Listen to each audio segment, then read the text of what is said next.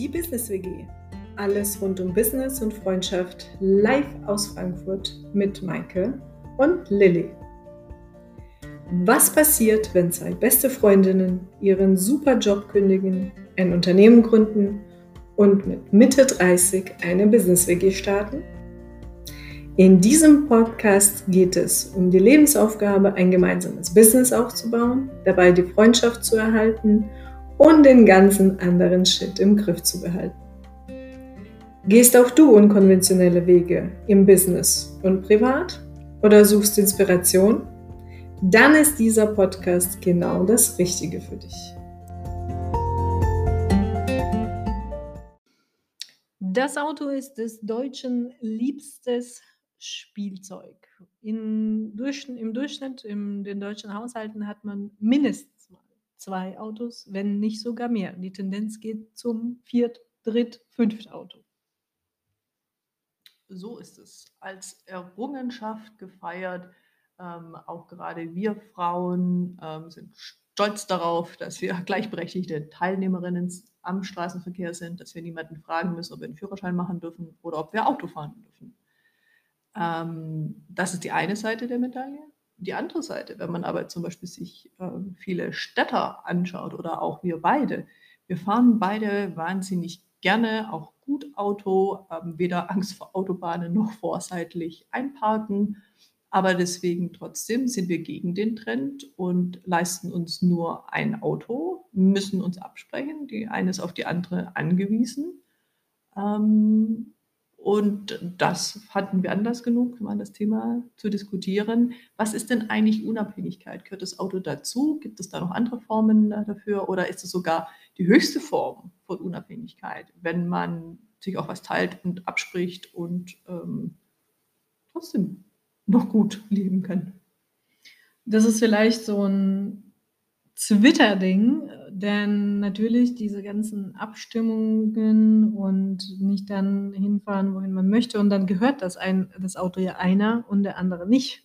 Also das heißt, obwohl man das dann ja nutzt, man leiht es sich ja, dann kommen die ganzen Versicherungen hinzu, dann wie tankt man wann, äh, wie wäscht man es, dann will der eine vielleicht, denkt sich, ach guck mal, äh, das Duftbäumchen wäre nett und dann kriegt die andere ein, ein Anfall. Ja? Also das sind halt auch schon so viele verschiedene Faktoren, die natürlich ähm, die Kompromissbereitschaft und das Erwachsensein von uns auf der einen Seite zeigen, aber auf der anderen Seite klar natürlich viel Abstimmung erfordern, beziehungsweise man schauen muss, dass man nicht gerade äh, parallel gleichzeitig irgendwelche Termine hat, wo man gerne mit dem Auto hinfährt. Denn sonst äh, muss dann eine in den sauren Öfi-Apfel beißen oder halt woanders ausweichen. Mhm.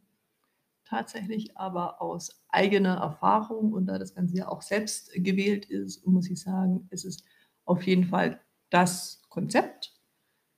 Denn äh, tatsächlich wohnt man in einer großen Stadt, ist Deutschland sehr gut angebunden, ähm, auch selbst international, wenn man fliegen möchte, ist das alles kein Problem.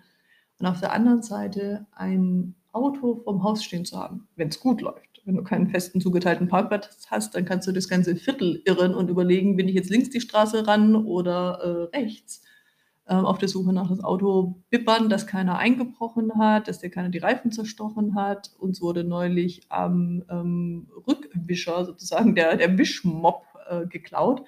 Also man hat schon auch sehr, sehr viele Unannehmlichkeiten und das, was das Auto an Versicherung, an Unterhalt, an Sprit kostet, äh, dafür kann man sich auch tatsächlich mal eine Bahnfahrt erster Klasse gönnen oder einfach auch mal ein Carsharing-Modell oder so eine moderne Radlutsch.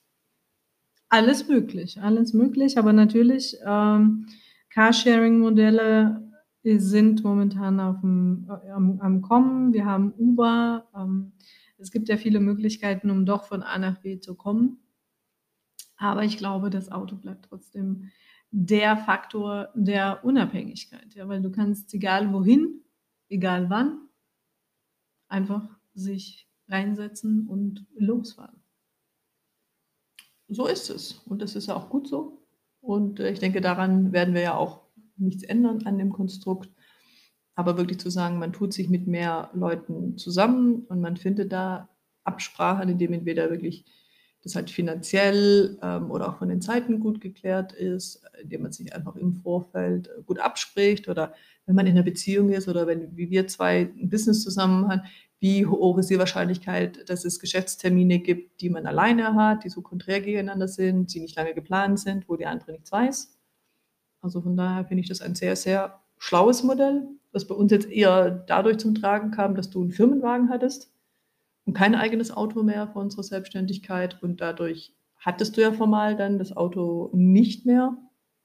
Und da haben wir uns überlegt, okay, wir ziehen jetzt mal nach Frankfurt Downtown, keinen äh, Parkplatz zugewiesen. Lass es uns mal versuchen.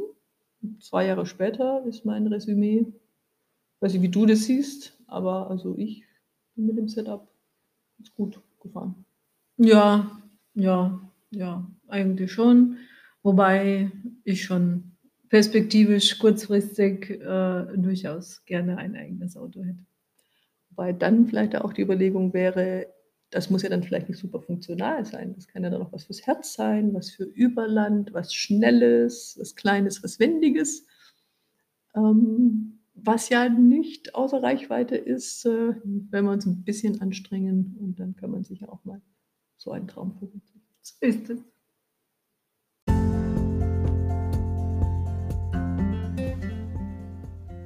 Danke euch fürs Zuhören. Wir hören uns in der nächsten Folge. bis dahin, vergesst nicht, euch umzuschauen und den Kanal zu abonnieren.